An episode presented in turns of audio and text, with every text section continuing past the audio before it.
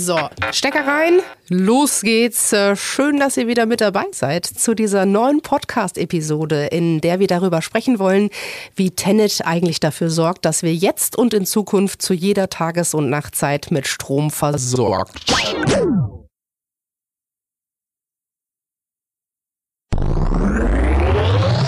Was war das denn jetzt hier? Aber war, war ja tatsächlich gerade der Strom weg oder was? Kann ja wohl nicht wahr sein.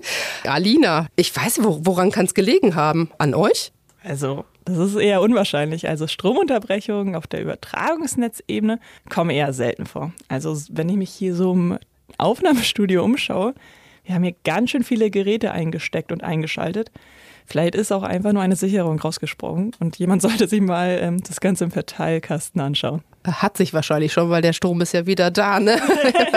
wahrscheinlich irgendwo einfach wieder alles hochgefahren. Aber gibt es denn das im Großen eigentlich auch? Also, dass äh, einfach zu viel Strom gebraucht wird und äh, dann nichts mehr geht? Also, man kann grundsätzlich erstmal sagen, dass wir in Deutschland aktuell ein robustes Stromerzeugungsportfolio haben und dass der Strom dann auch beim Verbraucher ankommt. Dafür sind ja die Netzbetreiber zuständig. Und wir planen unser Netz und betreiben das ja auch schon weit im Voraus. Kurzfristig managen wir auch das Netz aktiv, damit Verbrauch und Erzeugung auch immer im Gleichgewicht sind und der Strom dementsprechend halt wirklich auch da ankommt, wo er gebraucht wird. Alina Fetzer ist Ingenieurin im Bereich Szenarienentwicklung bei Tenet und sie wird uns in dieser Episode erklären, wie Tenet das Stromnetz plant und entwickelt, sodass der eingespeiste Strom bei uns ankommt und zwar nicht nur jetzt, sondern auch in 20 Jahren. Entlang des Stroms.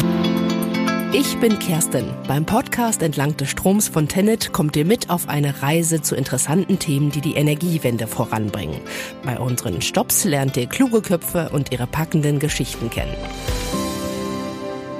Ja, Alina, nochmal schön, dass du hier im Podcaststudio bist. Äh, wie geht's dir? Ich hoffe, du bist gut versorgt. Du hast alles, was du brauchst. Es ist dir warm genug. Du hast ein Getränk. Wie sieht's aus? Wie geht's dir? Also, ihr habt mich hier im Aufnahmestudio schon sehr gut versorgt. Ich habe hier meinen Kaffee und ich sitze hier ja auch in netter Gesellschaft. Dementsprechend bin ich extrem gut versorgt. Das ist doch schon mal ein schöner Start. Ich frage mit dem Versorgen, weil es ja in dieser Episode um das Thema Versorgungssicherheit geht. Da bist du bei Tenet mit für verantwortlich. Was genau machst du da? Also erstmal muss man, glaube ich, sagen, dass ja die Kernaufgabe von Tenet die Versorgungssicherheit ist. Dementsprechend arbeiten wir irgendwie alle mit daran. Und ich mache das im Bereich der Szenarioentwicklung. Also sprich, meine Kollegen und auch ich, wir schauen uns an, wie das Energiesystem der Zukunft aussieht. Also wie sieht die Erzeugungsstruktur aus? Also was für Kraftwerke haben wir dann dann noch in Zukunft? Wo und wie viele Erneuerbare haben wir, die ins Netz einspeisen? Und wo ist dann eigentlich auch der Verbrauch? Und das machen wir langfristig, also sprich bis zu 20 Jahre in die Zukunft, um zu schauen, wie das Netz bedarfsgerecht ausgebaut werden muss, damit der Strom dann ja auch letztendlich da ankommt, wo er gebraucht wird. Das machen wir aber auch mittelfristig, um dann auch Fragestellungen zu beantworten, wie zum Beispiel der Kohleausstieg 2030, ähm, wie wir den handhaben können, den vorzeitigen Kohleausstieg und ob wir da gegebenenfalls Maßnahmen ergreifen müssen, um das Netz sicher und zuverlässig zu betreiben. Wir schauen auch kurzfristig in die Zukunft hinaus, also ein bis fünf Jahre, um dann tatsächlich Maßnahmen zu identifizieren, um auch wieder das Netz sicher und zuverlässig zu betreiben. Also das Thema Sicherheit spielt schon eine große Rolle in meinem alltäglichen Job. Zudem bin ich auch in einer Projektsteuerungsgruppe neuerdings tätig, die sich mit Themen der Resource und ähm, Transmission Adequacy beschäftigt. Bei der Resource Adequacy geht es um die Frage, ob die installierte Leistung unseren Verbrauch decken kann, während sich die Transmission Adequacy mit dem Thema beschäftigt, ob die erzeugte Leistung auch tatsächlich beim Verbraucher ankommt. Sprich, ob das Netz dementsprechend ausgebaut ist oder ob neben dem Netzausbau auch noch andere Maßnahmen greifen müssen, damit der Strom zum Verbraucher kommt. Wie wird man denn sowas, was du bist? Also wie, wie ist so dein Werdegang? Du hast studiert? Was hast du genau studiert? Genau, ich habe nach dem Abi Wirtschaftsingenieurwesen Elektrotechnik studiert an der TU Braunschweig. Und da habe ich dann gemerkt, dass mich das Thema Energiewende total interessiert. Und dann konnte ich halt erste Erfahrungen mit einem Netzbetreiber, bei einem Verteilnetzbetreiber im Norden machen und habe gemerkt, okay, wow, erstmal ist das Thema Energiewende dort super wichtig beziehungsweise die Herausforderungen und auch die Chancen, die mit der Energiewende kommen. Ich glaube, der Netzbetreiber war früher relativ konservativ unterwegs und das hat sich mit der Energiewende komplett geändert. Da habe ich halt gemerkt, es gibt super viele Aufgaben, die hoch aktuell sind und auch wie vielfältig das Themenfeld eines Netzbetreibers ist. Da wusste ich dann halt, okay, ich möchte bei einem Netzbetreiber arbeiten, aber ich habe noch gar keine Ahnung, was ich wirklich machen möchte. Und da hat sich dann halt das ähm, Trainee-Programm bei Tenet angeboten. Da durfte ich dann zwei Jahre lang in verschiedenen Abteilungen arbeiten und habe dann einen guten Überblick bekommen, okay, was machen wir eigentlich hier bei Tenet oder was machen wir überhaupt allgemein als Netzbetreiber, Übertragungsnetzbetreiber. Und dann äh, bin ich in der Netzentwicklung gelandet zum Abschluss meines Trainee-Programms und habe da die Szenarien mitentwickelt. Und das hat mir so viel Spaß gemacht, dass ich dann letztendlich bleiben durfte und ich glaube, mein Chef ist auch ganz zufrieden, dass ich noch da bin. Sehr gut. Jetzt spielt das äh, Thema Versorgungssicherheit, Alina, ja eine Riesenrolle ne, in unserer vernetzten Welt. Also ohne Strom, ohne Energie sieht es im wahrsten Sinne des Wortes ganz schön düster aus. Und ich glaube, wir können uns alle auch wirklich noch sehr, sehr gut an den letzten Herbst erinnern. Da haben wir uns ja alle gefragt, wie wird denn der Winter werden ne? in der Energiekrise? Also werden wir jetzt alle eingemummelt in drei Decken auf dem Sofa sitzen müssen, in unseren kalten Häusern und Wohnungen. Also kurz es hat große Debatten gegeben über die Sicherheit in der Energieversorgung. Wie sieht das diesen Winter aus? Sind da alle ein bisschen entspannter unterwegs? Also vielleicht nochmal als Disclaimer muss man voraussagen, also weltweit im Vergleich haben wir schon ein extrem sicheres Energieversorgungssystem hier in Deutschland. Und ja, letzten Winter, da war das alles schon ein bisschen angespannter. Ich meine, wir hatten da auch ja doch eine Podcast-Folge mit meinem Kollegen Sascha dazu. Das ist Folge 10 von Entlang des Stroms, die Alina hier meint. In der spielt ihr Kollege Sascha Salm verschiedene Szenarien durch und erklärt, dass es nicht gleich zu einem Totalausfall in der Stromversorgung kommt, sollte es einmal einen Engpass bei der Stromgewinnung geben. Und diesmal ist es alles ein bisschen entspannter. Also man muss sagen, ich habe zum Beispiel interessanterweise gestern noch eine Studie gelesen oder einen Bericht, ähm, der kam vom Verband der europäischen Gasnetzbetreiber. Und die haben gesagt, Stand Oktober diesen Jahres sind die Gasspeicher im Durchschnitt, also die europäischen Gasspeicher im Durchschnitt bis zu 96 Prozent gefüllt. Und ähm, dieser Wert ist der höchste in den letzten fünf Jahren. Sprich, die Gasspeicher sind gut gefüllt. Wir hatten jetzt auch nicht so dürre Effekte wie im letzten Sommer. Dementsprechend waren auch die Flusspegel recht hoch. Und die Steinkohle, die ja immer mit Binnenschiffen zu äh, den Steinkohlekraftwerken transportiert wird, konnte dann auch transportiert werden und dementsprechend haben wir auch da aktuell keinen Engpass. Also sieht das gut aus, oder? Kurz unterm Strich kann ich sagen, der Winter kann kommen, oder? Also ich würde behaupten schon. Natürlich können wir ähm, nicht zu 100 Prozent sagen, dass alles so eintreffen wird, wie wir uns das gerade vorstellen. Aber die Analysen, die vorausschauenden Analysen zeigen schon, dass wir für den Winter gut gewappnet sind. Und jetzt sind ja diese Horrorszenarien, die wir alle gesponnen haben oder viele gesponnen haben oder die uns vorgesponnen wurden, die sind ja gar nicht eingetreten. Also haben wir einfach Glück gehabt oder hatte Tenet da auch in irgendeiner Art und Weise äh, die Finger mit im Spiel? Also mit Glück hat das, glaube ich, weniger zu tun. Klar, wir haben vom milden Winter profitiert, aber der Winter kommt ja auch nicht überraschend für uns. Also wir haben da ja schon vorausschauende Analysen und äh, Berechnungen, die wir immer machen, um dann halt auch für gegebene Situationen gewappnet zu sein. Wie sehen denn diese Berechnungen überhaupt aus? Also kannst du uns das mal vorrechnen? Ist wahrscheinlich schwierig mit mir als Mathe-Niete, aber also wie, wie macht ihr das genau? Äh, ja, vorrechnen wäre tatsächlich, glaube ich, ein bisschen schwierig. Ich habe nämlich auch nur meinen Laptop dabei und ich kann gerade nur Excel-Tabellen öffnen. Oh Gott, Excel-Tabellen. Ja, bitte nicht. das wäre jetzt auch hier nicht zielführend. Aber ja, ich kann ja einen kleinen Überblick geben mhm, über die gern. Studien, die wir jetzt auch gerade immer so ähm, aktuell haben. Da haben wir einmal unsere nationale Studie, die Bedarfsanalyse beziehungsweise auch Systemanalyse genannt und die veröffentlichen wir mit den anderen deutschen Übertragungsnetzbetreibern jährlich. Das müssen wir auch, steht so im Gesetz. Die schaut ein bis fünf Jahre in die Zukunft voraus und äh, schaut sich dementsprechend auch die kommende Wintersituation an. Also sprich die Bedarfsanalyse 2023, die wir jetzt im März veröffentlicht haben dieses Jahres, schaut auf die aktuelle Wintersituation. Und das Ziel der Bedarfsanalyse ist äh, festzustellen, was für einen Bedarf wir an Netzreserve haben. Was ist Netzreserve? Netzreserve, das sind Netzreservekraftwerke. Und zwar sind das Erdgas, Mineralöl, vor allem aber Kohlekraftwerke, die jetzt mit dem Kohleausstieg oftmals aus dem Markt ausscheiden, aber trotzdem am Netz bleiben. Damit bewirtschaftet Tenet die Netzengpässe, die entstehen, wenn aufgrund der noch unzureichenden Netzkapazität der Strom aus den Erneuerbaren im Norden nicht im Süden ankommt. Und äh, dann ist es halt so, dass wir zum Beispiel den Wind im Norden abregeln und dann dafür Kraftwerke im Süden hochfahren. Und damit da auch ähm, ausreichend Kapazität da ist, halten wir diese Netzreservekraftwerke zurück. Und die bleiben auch in Zukunft bestehen oder ist Ziel, dass die komplett wirklich mal verschwinden? Also Ziel ist ja, das Netz bedarfsgerecht auszubauen, sodass der Strom, den wir auch erzeugen, also auch im Norden, dann auch letztendlich beim Verbraucher ankommt. Grundsätzlich ist es auch das Ziel, ja nicht so viel Netzreservekraftwerke zu benötigen. Wir werden diese aber auch in Zukunft gebrauchen, einfach nur um uns abzusichern. Jetzt erzählst du von diesen nationalen Bedarfsanalysen. Wie ist das denn? Gibt es auch Analysen auf europäischer Ebene? Also auf europäischer Ebene arbeiten wir auch alle mit den anderen europäischen Netzbetreibern eng zusammen. Das machen wir im Verband der europäischen Übertragungsnetzbetreiber NZOE. Und da haben wir auch den Seasonal Outlook. Das ist eine Studie, die wird zweimal im Jahr veröffentlicht. Einmal kurz vom Sommer und einmal kurz vom Winter. Und die analysiert immer halbjährig die Situation. Also sprich, die Studie, die jetzt veröffentlicht wurde, der Winter Seasonal Outlook, der ähm, schaut sich jetzt die aktuelle Wintersituation an. Und der schaut sich an, okay, wie viel Erzeugungsleistung haben wir und reicht das aus, um die prognostizierte Last zu decken. Und man muss sagen, aktuell sieht das für Nord- und Zentraleuropa extrem gut aus. Da haben wir eigentlich keine Bedenken basierend auf dem Report. Für die Randgebiete, da müsste man gegebenenfalls Maßnahmen noch einleiten, damit das auch alles sicher ist. Also mit Randgebiete meine ich zum Beispiel Zypern und auch Nordirland. Tennet plant also mit Hilfe von Studien auf nationaler und europäischer Ebene das Stromnetz der Zukunft. Das Hier und Jetzt bleibt dabei aber nicht außer Acht. Hier setzt der Übertragungsnetzbetreiber auf kurzfristige Prognosen.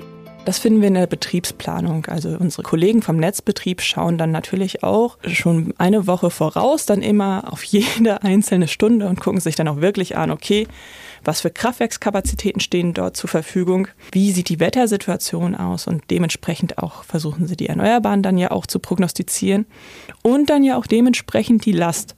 Und da wird sich dann auch konkret schon überlegt, was für Maßnahmen müssen ergriffen werden, welche müssen gegebenenfalls schon ähm, Netzreservekraftwerke angefahren werden. Jetzt haben wir die kurzfristigen Analysen, mhm. wir haben Jahreszeitenanalysen mhm. und, und gibt es jetzt noch was ganz Langfristiges? Also weil du sagst ja, wir gucken nicht nur auf jetzt und in fünf Jahren, sondern auch, wir können sagen, was in 20 Jahren ist. Genau. Oder berechnen zumindest. Genau. Die also, Glaskugel hast du nicht, aber berechnen kannst nee, du. die Glaskugel habe ich leider nicht. Aber genau, wir ähm, schauen ja auch mit dem Netzentwicklungsplan aktuell so bis sogar über 20 Jahre in die Zukunft. Also wir schauen ja in dem aktuellen Netzentwicklungsplan, der veröffentlicht wurde, auf das Jahr 2045. Denn hier haben wir das Ziel, also das nationale Ziel CO2-Neutralität im äh, Gesamtsystem und dementsprechend ja auch im Stromsystem. Dafür gibt es den Netzentwicklungsplan. Warum machen wir das? Das Energiesystem verändert sich ja mit der Energiewende, mit dem Ziel CO2-Neutralität. Und dementsprechend haben wir sehr viele Erneuerbare dann in Zukunft, die in das Netz einspeisen und dann auch noch ganz andere Verbraucher und auch viel mehr Verbraucher, weil damit unser System CO2-neutral wird, werden ja auch zum Beispiel im Verkehr haben wir dann viel mehr E-Mobilität in Zukunft. Auch der Wärmesektor wird sich elektrifizieren, wie auch Industrieprozesse. Damit steigt der Stromverbrauch und die Erneuerbaren sind ja auch überall, hoffentlich. Und ähm, damit muss dann auch der Strom, wie wir das ja schon gesagt haben, dahin, wo der Verbrauch ist. Und dafür müssen wir unser Netz bedarfsgerecht ausbauen. Und das können wir nur machen, wenn wir halt jetzt schon in die Zukunft schauen, damit wir jetzt auch anfangen können, das Netz dementsprechend auszubauen. Und wie muss ich mir das denn vorstellen? Ich, welche Parameter setzt ihr denn da an? Ich, du siehst Fragezeichen, Fragezeichen, ja, Fragezeichen. Ja, ich kann es verstehen. Es ist doch recht komplex. Das muss man schon so sagen.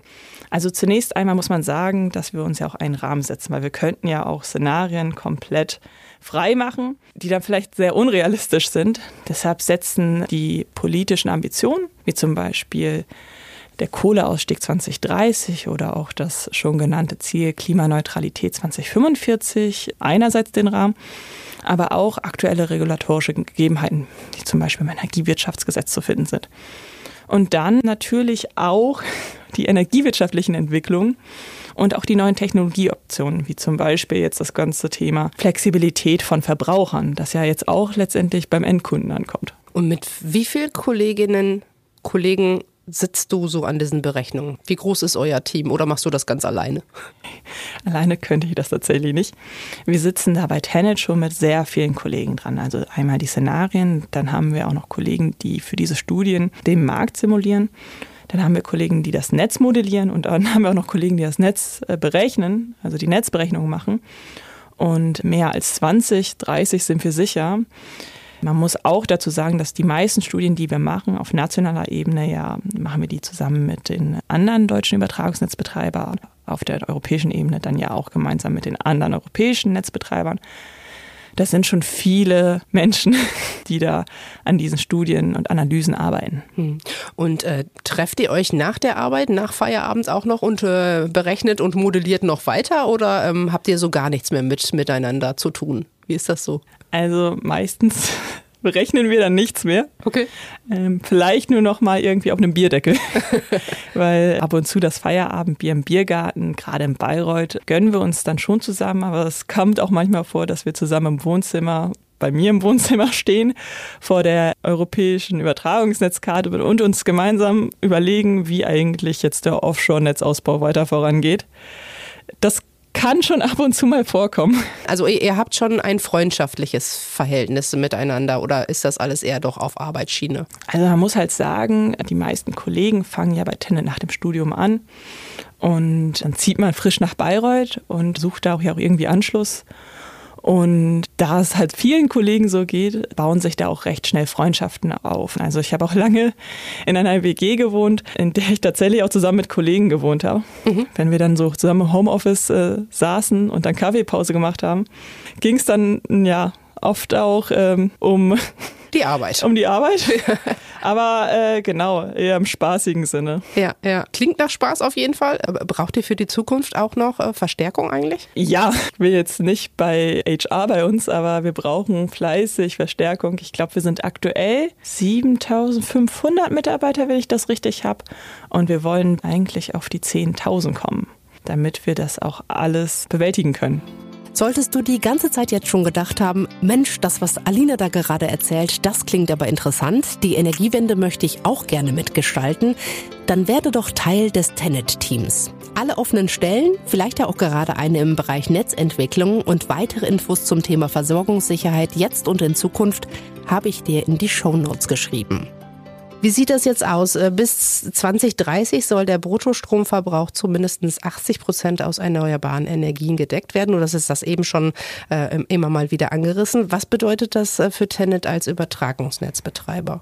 Ähm, genau, also basierend auf den aktuellen politischen Ambitionen wird sich der Strommix ja im Vergleich zum Status quo grundlegend ändern. Also der Anteil der konventionellen Erzeugung wird stark zurückgehen und die Erneuerbaren sollen ja bis zu 80 Prozent, mindestens 80 Prozent am Bruttostromverbrauch haben. Und ähm, aktuell sind wir gerade bei knapp unter 50 Prozent. Und damit verändert sich schon auch das Energiesystem. Und da könnte es schon zu Herausforderungen für Tenet kommen. Denn wenn wir uns so einzelne Dunkelflaute-Momente anschauen, sprich kaum Wind, kaum Sonne und dann noch richtig schön kalt, sprich die Erneuerbaren speisen nicht ein, da könnte es schon zu Engpässen kommen und ähm, denen müssten wir entgegenwirken. Und daher begrüßen wir ja auch die Kraftwerksstrategie, die die Bundesregierung vorgestellt hat. Also die Bundesregierung plant ja bis zu fast 24 Gigawatt an Kraftwerkskapazität dazu zu bauen. Also das sind Gaskraftwerke, die dann auch später mit Wasserstoff betrieben werden können. Und für uns ist das extrem wichtig, dass wir diese Kraftwerke haben, um dann auch das Netz sicher und zuverlässig betreiben zu können.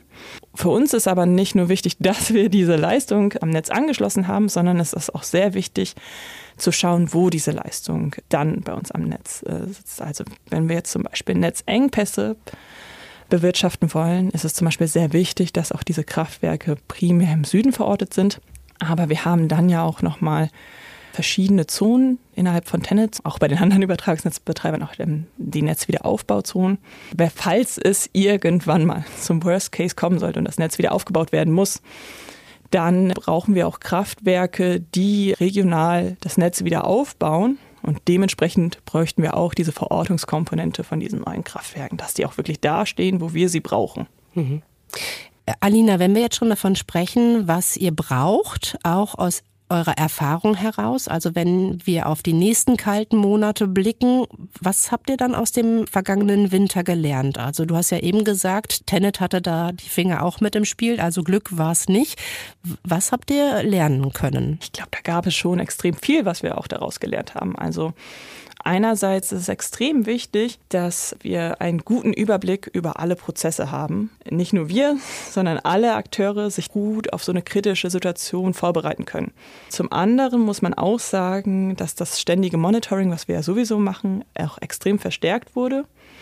Und da war es auch sehr hilfreich, dass wir uns mit den anderen Akteuren, also den anderen Übertragungsnetzbetreibern und den Verteilnetzbetreibern, sehr viel offen ausgetauscht haben und da auch sehr viele Daten miteinander ausgetauscht haben. So hatten dann alle einen wirklich guten Überblick über die Situation und über den Status quo. Und darauf basierend konnte man dann auch Krisenszenarien entwickeln und äh, sich überlegen, okay, wie wir in diesen Krisen dann auch agil agieren können. Und intern haben wir uns natürlich auch nochmal extrem vorbereitet. Unsere Krisenorganisation haben wir dabei auf Herz und Nieren geprüft. Und äh, die haben halt, wie gesagt, mit diesen Szenarien regelmäßig geübt. Man muss aber auch sagen, beim Monitoring haben wir gesehen, dass bei uns eigentlich die Ampel immer auf grün war. Mhm. Du hattest das eben kurz schon angerissen. Wir müssen noch ein bisschen über Kohle, über Geld sprechen. Tenet investiert ja Milliarden in den Netzaus- und Umbau, damit wir der Energiewende auch immer ein Stückchen näher kommen. Das finden wir natürlich alle super, super, super. Was viele von uns aber nicht super finden, ist, wenn es natürlich ans eigene Geld rangeht. Ne? Also die äh, Stromrechnungen immer höher werden, die, die Strompreise aktuell auf Rekordniveau. Wird das irgendwann nicht alles vielleicht auch unbezahlbar? Also ich muss sagen, ich persönlich kann das ja auch verstehen. Ich sehe es ja auch an meiner Stromrechnung. Man muss halt sagen, mit dem Ausbau der Erneuerbaren und unserem Ziel, CO2-Neutralität im Gesamtsystem, da haben wir einfach ja, große Herausforderungen vor uns und um die zu bewältigen, muss das Netz bedarfsgerecht ausgebaut werden. Und ja, das kostet nun mal. Wenn wir uns jetzt zum Beispiel unsere Stromrechnung anschauen, da haben wir den Posten Netzentgelte. Da sind unter anderem unsere Kosten zu finden. 25 Prozent dieser Kosten oder circa 25 Prozent dieser Kosten sind von Tenant verursacht. An der Gesamtstromrechnung sind das dann eigentlich nur circa 7 Prozent.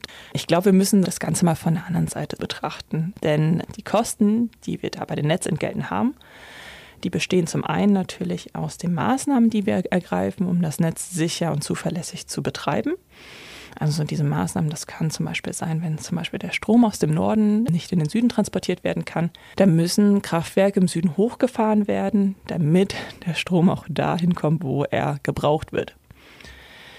Und der andere Posten bei diesen Netzentgelten, das sind natürlich auch die Investitionen in den Netzausbau und auch in den Netzumbau.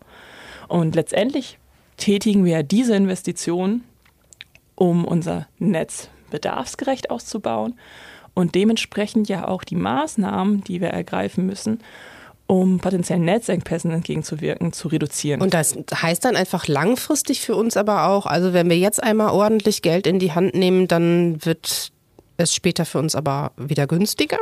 Kann man das so platt sagen? Also die allermeisten gehen ja davon aus, denn ähm, die Stromerzeugung aus Erneuerbaren ist ja um einiges günstiger als die Stromerzeugung aus konventionellen. Und das gilt ja nicht nur für uns Verbraucher, sondern natürlich dann auch für die Industrie. Denn die Industrie kann ja dann so auch CO2-neutral produzieren und Arbeitsplätze sichern. Insofern kann man sagen, dass der Netzausbau auch eine Art Standortsicherung darstellt. Du liest bestimmt deine Rechnung nochmal ganz anders als ich meine Stromrechnung.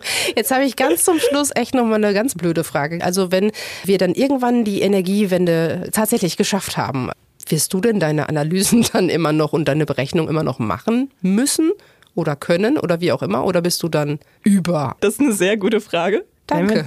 Ich dachte, das wäre eine ziemlich blöde Frage. Aber ich habe auch gerade überlegt, werde ich jetzt bald arbeitslos? Nein, weil wenn wir uns jetzt mal den Netzentwicklungsplan zum Beispiel anschauen, der schaut ja aktuell auf die Zieljahre 2037 und 2045, also weit, weit in die Zukunft. Also theoretisch könnte man sagen, okay, jetzt haben wir das Netz ja für 2045 geplant. Wir wissen jetzt, was da an Bedarf für den Netzausbau mit drin steht. Jetzt können wir ja alle alles liegen lassen und gehen. Aber so ist das nun mal leider oder für mich Gott sei Dank doch nicht so. Denn ich meine, wir erleben das ja alle. Wir leben ja in einer sehr schnelllebigen Welt. Also viele Sachen verändern sich. Zum Beispiel, wenn wir uns mal überlegen, der erste Netzentwicklungsplan wurde 2012 veröffentlicht. Da gab es das Thema Kohleausstieg noch nicht in dem Umfang, wie es jetzt so uns präsent ist. Auch das Thema Energiewende war nicht so präsent. Und dementsprechend ist es schon richtig so, dass wir alle zwei Jahre hm, einen neuen Netzentwicklungsplan machen, der dann immer verschiedene Zieljahre hat.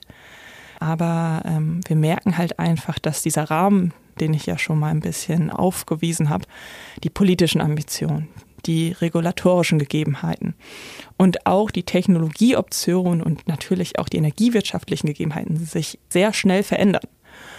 Und dementsprechend müssen wir auch unsere Annahmen anpassen und immer wieder neu rechnen. Und dabei kommt dann tatsächlich auch immer wieder was Neues raus.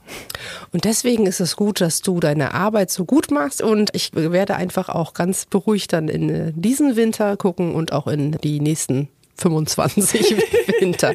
Alina, ich danke dir, dass du da warst und äh, es hat mir sehr viel Spaß gemacht. Ja, vielen lieben Dank. Mir hat es auch sehr viel Spaß gemacht und ich fühle mich hier immer noch gut versorgt. Ja, dann haben wir alles richtig gemacht. Das Thema Versorgungssicherheit, ihr habt es gehört, spielt bei Tenet eine enorm wichtige Rolle. Damit der Traum von einer CO2-neutralen Zukunft Realität wird, plant Tenet das Stromnetz mit Weitsicht, ohne das Hier und Jetzt außer Acht zu lassen. Denn die Versorgungssicherheit von Millionen Haushalten und Unternehmen ist Tenets wichtigste Aufgabe. Aber es ist auch eine Riesenherausforderung in Zeiten von heute. Bei einem Energiemarkt, der geprägt ist von Veränderungen. Solltet ihr mehr zum Thema wissen wollen, dann schaut gerne eine Runde in die Show Notes. Und wenn ihr eh schon gerade da seid, dann dürft ihr natürlich auch gerne eine positive Bewertung für diese Episode dalassen. In der nächsten Podcast-Episode, da geht es dann übrigens um das Thema Diversität und Führen bei Tenet. Neugierig? Ich schon.